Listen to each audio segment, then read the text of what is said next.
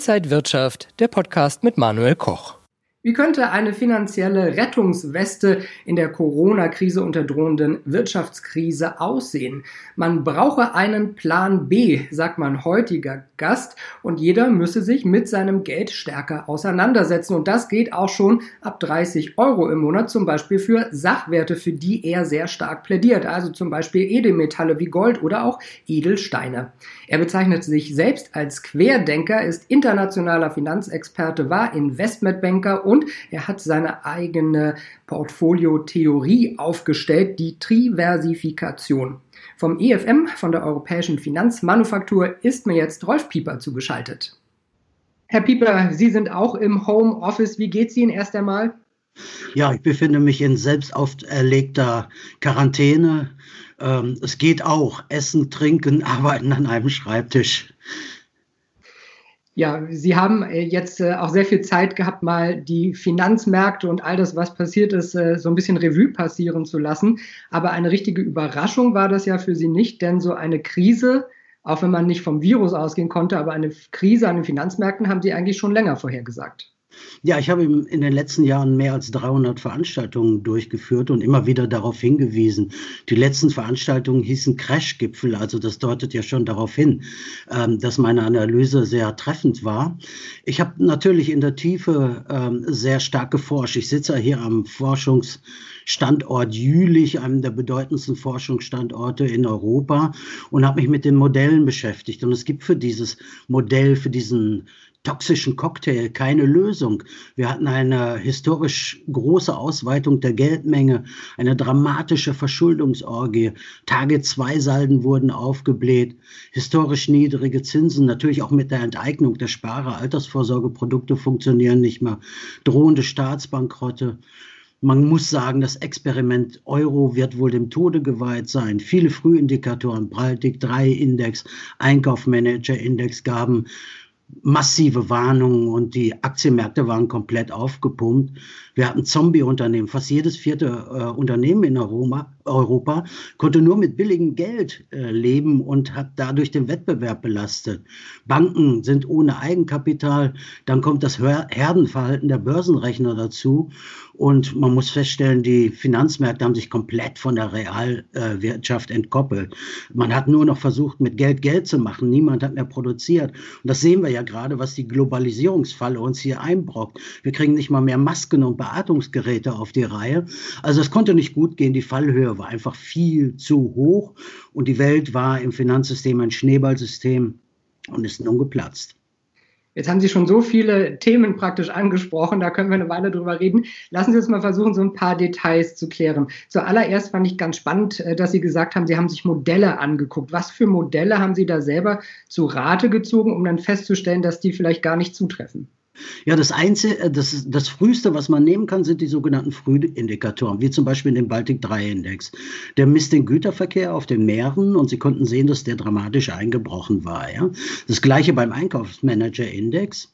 Ähm, dort konnten Sie feststellen, dass also die Bestellungen der verarbeitenden Gewerbe massiv zurückgegangen sind. Ja? Und nicht zuletzt, muss man ehrlich sagen, die Aktienmärkte waren komplett aufgepumpt mit frischem Geld. Es wurde Geld gedruckt, reingehauen ohne Ende. Und dann gibt es auch das Thema, dass viele Unternehmen eigentlich gar nicht mehr wettbewerbsfähig waren. Sie haben nur noch gelebt, weil es billiges Geld gab, nicht durch eigene Ertragskraft. Und das konnte irgendwann nicht gut gehen. Und da muss man sagen, da ist eine Zeitbombe geplatzt. Die Zeitbombe haben wir selber gezündet durch frisches Geld. Ähm, der Herr Draghi hat uns hier, wir, wir ernten gerade die Früchte des Herrn Draghi. Hätten Sie ihm auch ein Bundesverdienstkreuz äh, verliehen? Keinesfalls, keinesfalls. An den Börsen gibt es ja immer so Zyklen und wir sehen ja immer mal wieder Crashs, aber über äh, 10, 15 Jahre sind die Börsen dann trotzdem immer im Plus. Aber war so ein Crash jetzt mal wieder an der Reihe? Ja, wenn man sich mit Zyklik beschäftigt, muss man ja feststellen, es gibt einen Rhythmus. In der Tat, es gibt einen Rhythmus. Äh, mit Kollegen habe ich das bis äh, ins 18. Jahrhundert nachvollzogen und es ist immer zum Jahrzehntwechsel. Immer zum Jahrzehntwechsel findet irgendwas statt. Sie können es sich genau anschauen. 2930, der größte Crash aller Zeiten. 2930, Jahrzehntwechsel. Der Golfkrieg, der Russlandkrieg, die Dotcom-Blase. Das ist kein Zufall. Es äh, gibt immer zu diesem Wechsel ähm, des Jahrzehnts ähm, eine, eine solche Reaktion an den Märkten. Und mein Unternehmen hat, äh, die Europäische Finanzmanufaktur, hat letztes Jahr eine Ver äh, Veranstaltungsreihe gemacht und hat sie betitelt mit Konzepten und Strategien, die 20er Jahre meistern. Das haben wir getan und wir haben Menschen schon darauf hingewiesen, haben gesagt, Mensch, ihr müsst etwas anders machen, ja. Und damals bin ich belächelt worden. Leute sprachen von Verschwörungstheorien von Pieper und ich muss sagen, meine Verschwörungstheorien von damals sind Realität geworden, ja. Wir haben Maskenklau statt Maskenball, Toilettenpapier als Statussymbol und äh, den Auslöser kannten wir nicht. Oder vielleicht doch. 2930 war es die Schweinepest. Sie bezeichnen sich ja selbst auch als Querdenker. Passt es da einigen vielleicht nicht, äh, wenn man mal was gegen die Politik sagt, wenn man mal was gegen die Notenbanken sagt? Es ist ein, es ist ein, wir haben ein katastrophales politisches System. Ähm, man muss die Politik in zwei Lager ähm, einteilen. Einmal die emsigen Kommunalpolitiker, die machen gerade einen super Job. Die organisieren Hilfen, Masken, kümmern sich um soziale Einrichtungen. Auf der anderen Seite gibt es die politische Elite, nenne ich sie mal so, die Deutschland zu einem Selbstbedienungsladen gemacht haben. Wir haben doch gelernt, alle Staatsgewalt äh, geht, vom, äh, geht vom Volke auf, so steht es im Grundgesetz. Aber wer hat uns denn gefragt, was wir gerade machen? Durften wir da irgendwie mitreden? Der, sie führen den politischen Willung, Willensbildungsprozess ganz alleine aus. Sie denken, sie stehen über dem, über dem Gesetz. Wir verlieren gerade Monat für Monat drei bis vier Prozent des Bruttoinlandsproduktes. Das wird zur Massenarbeitslosigkeit führen. Da sind sich viele noch nicht äh, drüber im Klaren. Wir erleben eine Vollbremsung der Wirtschaft. Über viele Jahre wurde der Mittelstand doch vernachlässigt. Und wir müssen einfach mal sagen, das, was früher mal galt, die Bindungskraft von Verträgen ist doch ausgehoben worden. Ja? Niemand hält sich mehr an Verträge. Große Konzerne wollen auf einmal keine Miete mehr zahlen. Das ist ja unvorstellbar. Und damit hat man die selbstheilende Kräfte der Marktwirtschaft quasi außer Kraft gesetzt. Und ich muss Ihnen auch sagen, ich kann diese ganze Heuchelei in den Talkshows auch nicht mehr ertragen. Glauben Sie ernsthaft, dass die Zahlen, die uns gerade berichtet werden, echte Zahlen sind? Ich glaube nicht. Die, ich glaube, die Diagnose war richtig, aber die Therapie ist gerade falsch. Und fragen wir uns doch mal alle, wer muss dafür blechen? Die Summe des Staates, äh, die Summe der Bürger ist der Staat. Es sind Staatsausgaben. Der Bürger heißt ja nicht umsonst Bürger, weil er dafür bürgt. Und es macht mich auch irre, wenn so junge Emporkommlinge als Parteivize uns versuchen, die Welt zu erklären.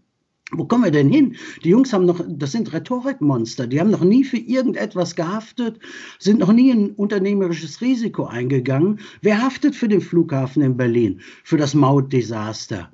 Und ganz nebenbei erhöhen sie sich noch die Diäten. Das ist doch nicht normal, die sind doch komplett entkoppelt vom normalen Leben. Ich würde die alle mal gerne freitags nachmittags in Zug zweiter Klasse setzen, dann wüssten die, wie, wie das Leben funktioniert. Und eines muss man sagen, der Staat, also die Summe der Bürger, geht hart gegen Steuervergehen vor. Aber wer geht denn hier gegen Steuerverschwendung vor? Ich fordere, Steuerverschwendung muss ein Tra Straftatbestand werden. Ich bin mutig, ich weiß, es trauen sich nicht viele, sowas zu sagen. Und das ist doch unglaublich. Energie, Wasser, Exekutive und Gesundheit gehören sauber geregelt in staatliche Hand.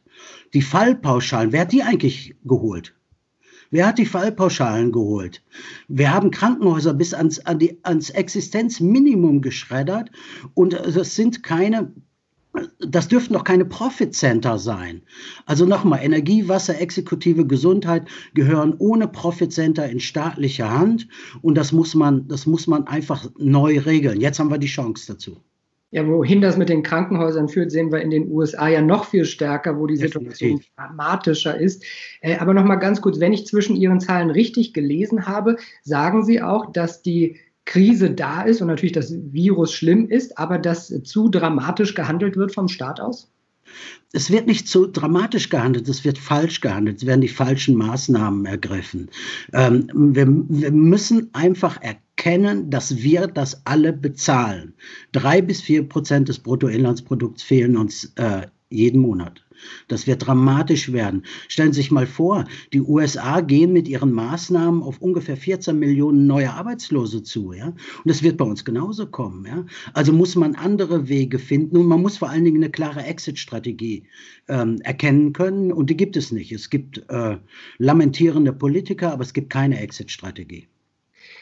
Das war jetzt die politische Seite. Kommen wir mal zur geldpolitischen Seite. Also die Notenbanken, die haben jetzt die äh, Zinsen sowieso nochmal gesenkt. Die FED, bei der EZB sind sie schon unten.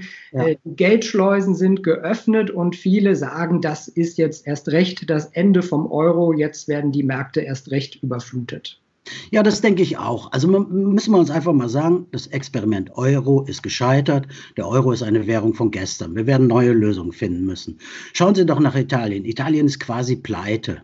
Wenn Sie mal sehen, wie hoch die Verschuldung von Italien in den Tage-2-Salden ist, dann sehen Sie, es ist eine Katastrophe. Italien müsste all sein Notenbankgold und all die Marktkapitalisierung an den Aktienmärkten verpfänden, um da wieder rauszukommen. Die Banken sind massiv in der Krise. Ich prognostiziere, dass die Commerzbank in ganz, ganz schwierige Zeiten kommt. Heute Morgen habe ich einen Ticker gesehen, das kommt direkt über äh, äh, stundenlang nicht zu erreichen war. Das ist doch äh, schwierig. Natürlich werden sie jetzt wieder auf Teufel komm raus neues Geld drucken. Sie werden versuchen, mit quantitativ Easing immer wieder neues Geld zu schaffen. Aber da muss man einfach sagen, das wird so nicht weitergehen. Der Sparer wird dafür haften und auch der Sparer wird für die Banken haften. Es gibt ein Bail-in, das heißt also, was ist, wenn der meine Bank nicht mehr zahlen kann?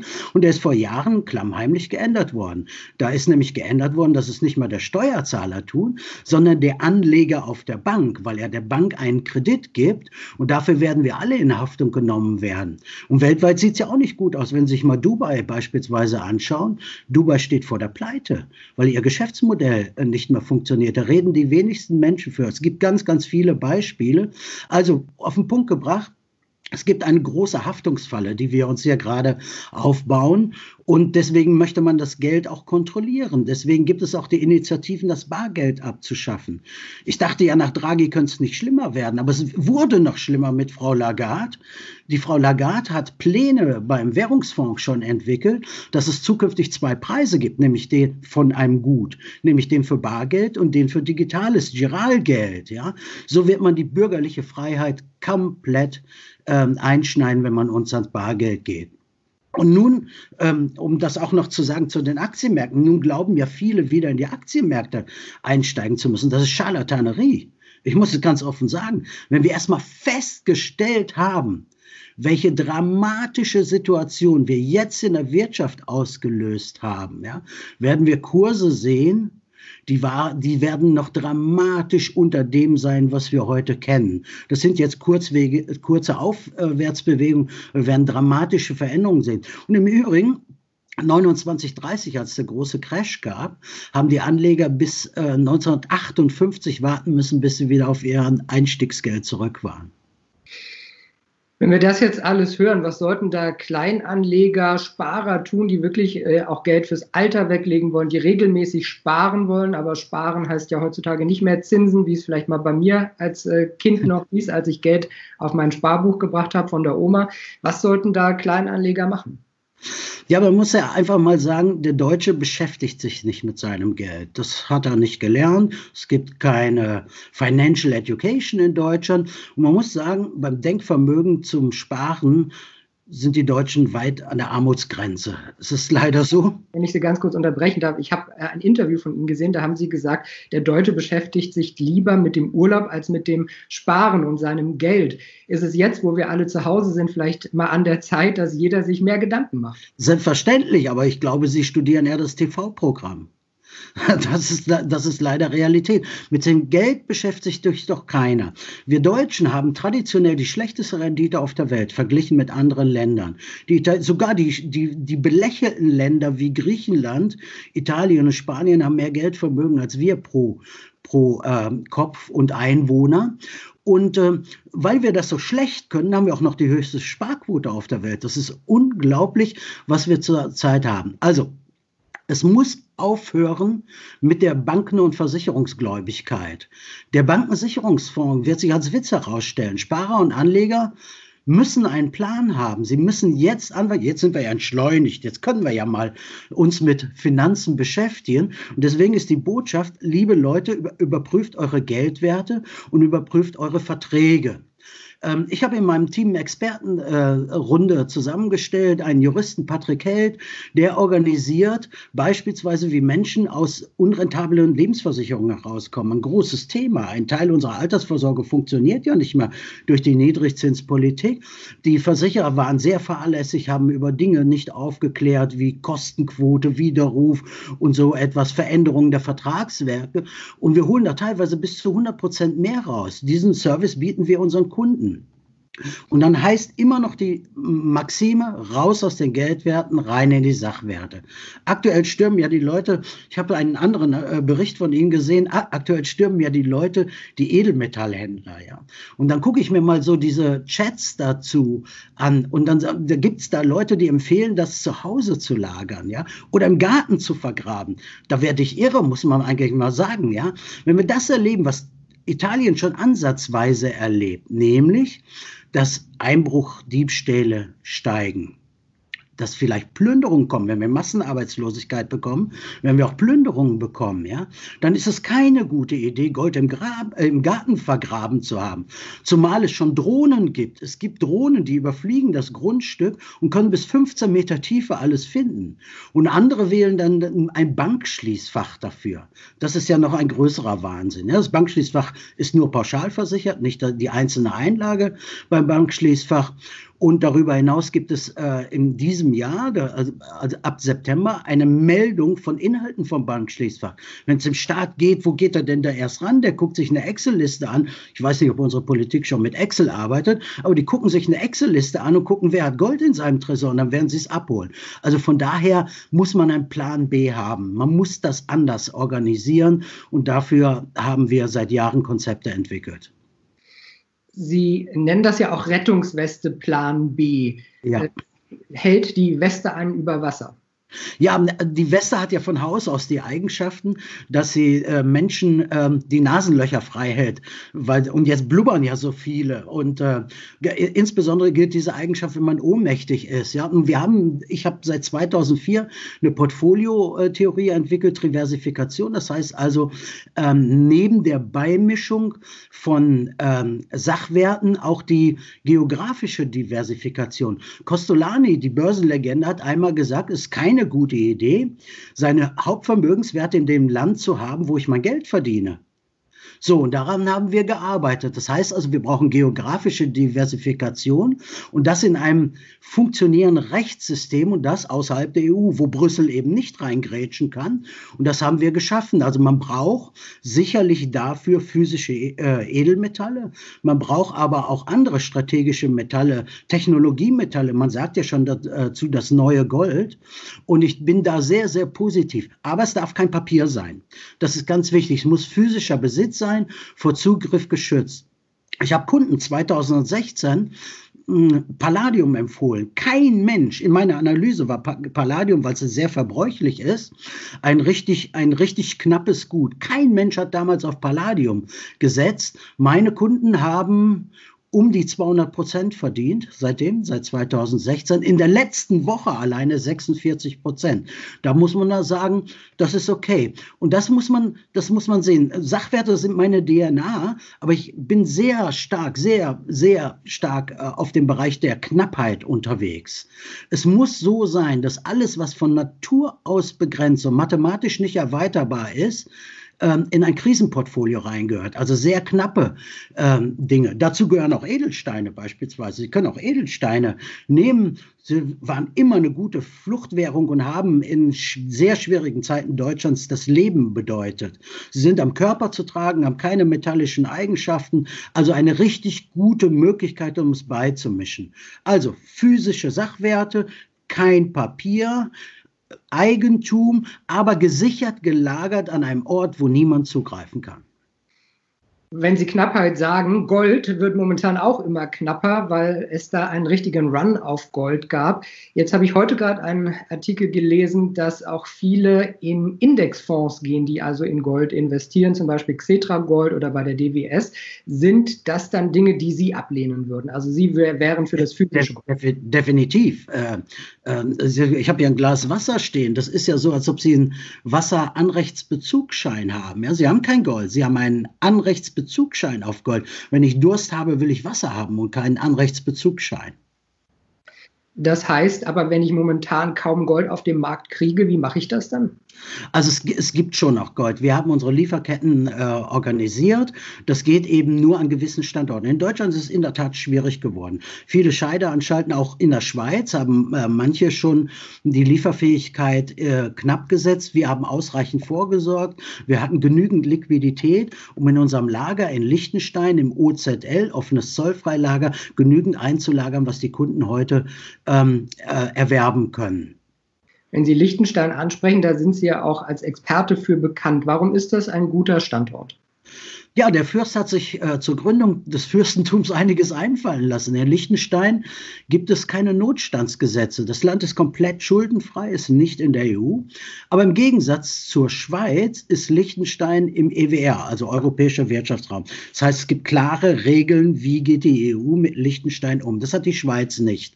Das heißt, Freizügigkeit, Personenverkehr, Geldverkehr, Dienstleistungsverkehr, Warenverkehr ist geregelt. In der Schweiz ist das sehr problematisch. Es gibt dort ein Einlagerungsstellen für Edelmetalle, die in ihr Gold, was sie dort mal eingelagert haben, nur ausgeben, wenn sie die Steuererklärung aus Deutschland mitbringen. Soweit sind wir. Die Schweiz hat das eben nicht geregelt und ist dadurch erpressbar geworden.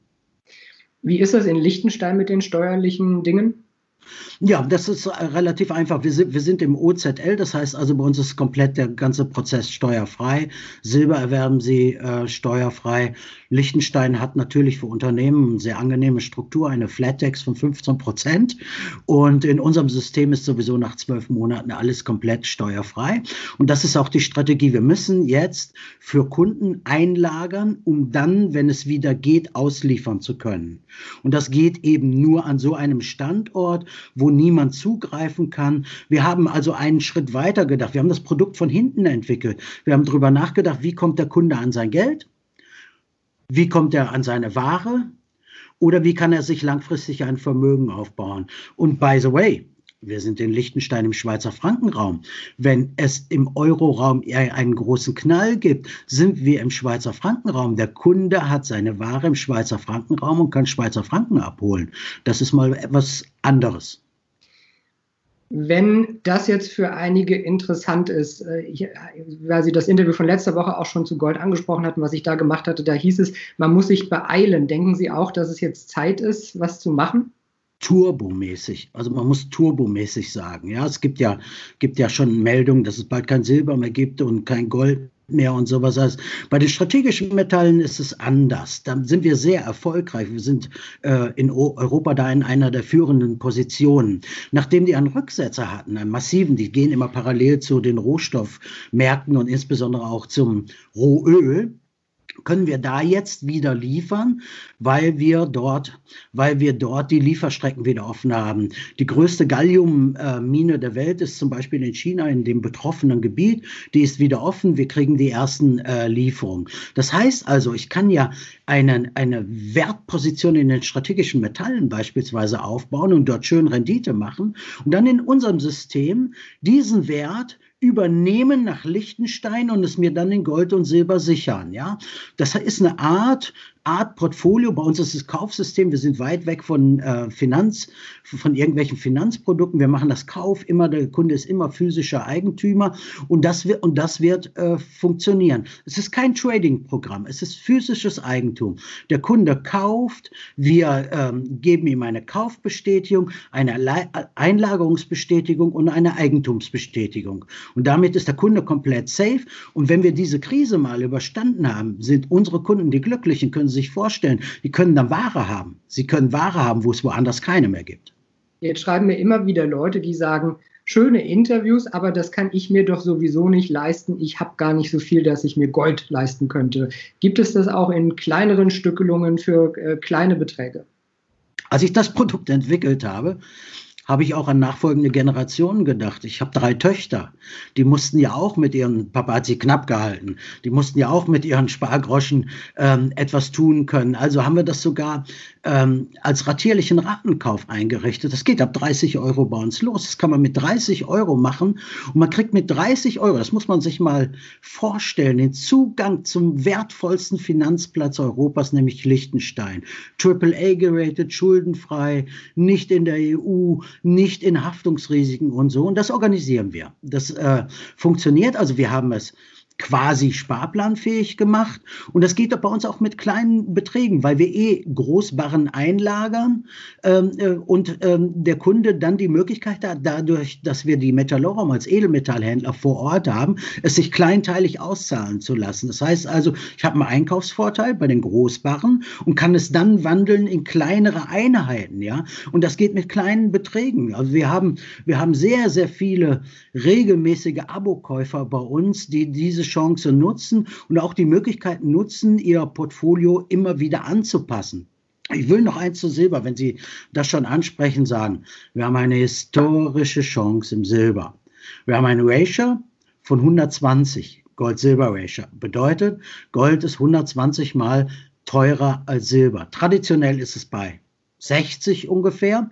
Bedeutet im Umkehrschluss, wenn meine Prognose zustimmt, und ich, die gebe ich jetzt mal ab, wir werden bald 2000 US-Dollar im Gold sehen, wird sich das Ratio ein bisschen anpassen. Das Silber läuft immer hinterm Gold hinterher. Ich könnte Zyklik-Charts hier zeigen. Silber läuft immer nachgelagert. Und wenn dann das Ratio auf 100 runtergeht und Gold auf 2000 steigt, ja, haben wir auf einen Schlag im Silber 60 bis 80 Prozent verdient. Das geht so einfach, wenn man es richtig macht. Man muss an Ware kommen, die haben wir, und man darf nicht die Mehrwertsteuer dabei verschwenden. Bei uns ist alles mehrwertsteuerfrei. Jetzt nochmal ein kurzer Ausblick von Ihnen. Wie geht es in den kommenden Wochen und Monaten weiter? Ja, man muss ja, Benjamin Franklin hat gesagt, eine Chance zu sehen ist keine Kunst. Die Kunst ist eine Chance als Erster zu sehen. Wenn die Leute jetzt handeln, ja, und jetzt Wertsicherung machen, raus aus den Geldwerten, rein in die Sachwerte, breit diversifiziert, geografisch diversifiziert, sind sie auf der richtigen Seite. Dieser Shutdown, den wir jetzt erleben, wird ja nicht so bleiben. Irgendwann werden wir wieder zur Normalität ähm, äh, kommen. Ich weiß nicht, ob irgendwann mal jemand darüber nachdenkt, dass wir eine Exit-Strategie brauchen, aber die brauchen wir. Und dann wird sich das Leben wieder normalisieren. Wir können wieder über Grenzen fahren und so weiter, wahrscheinlich mit Mundschutz immer noch, aber wir werden über Grenzen fahren können. Und dann sind die Leute, die bei uns ähm, das, ähm, äh, dieses Kaufsystem genutzt haben, total auf der richtigen Seite, weil sie sich dann ihre Edelmetalle abholen können oder ihre Edelsteine abholen können, die es jetzt so im normalen geregelten Markt nicht gibt. Rolf Bieber, Finanzexperte von der EFM, Europäische Finanzmanufaktur. Vielen Dank für diese vielen Einblicke. Äh, ich wünsche Ihnen erstmal alles Gute und äh, ich denke, wir werden bald mal wieder ein Update machen und gucken, wie die Lage sich dann weiterentwickelt hat. Darf ich zum Schluss noch eine kleine Anmerkung machen? Gerne. Natürlich werden sich jetzt viele interessieren dafür und sagen, hör mal, wie, wie komme ich eigentlich da dran? Ja? Gehen Sie auf unsere Seite der EFM, efm-experten.de und dort haben wir oben eingerichtet das besonderen Service, ein, ähm, ein Telefonlink und einen Briefkastenlink. Ja? Wenn die Menschen, die jetzt reagieren, mit mir sprechen wollen, können sie das. Einfach dort eintragen. Wir organisieren einen Termin. Ich mache mit jedem seinen persönlichen Plan B. Herr Pieper, vielen Dank. Wir blenden auch nochmal die Webseite ein für alle, die äh, Interesse haben und wir verlinken die Webseite hier im Text. Also jeder findet sie dann und äh, ja, wie gesagt nochmal alles Gute, bleiben Sie gesund und bis bald. Ich danke Ihnen, Herr Koch.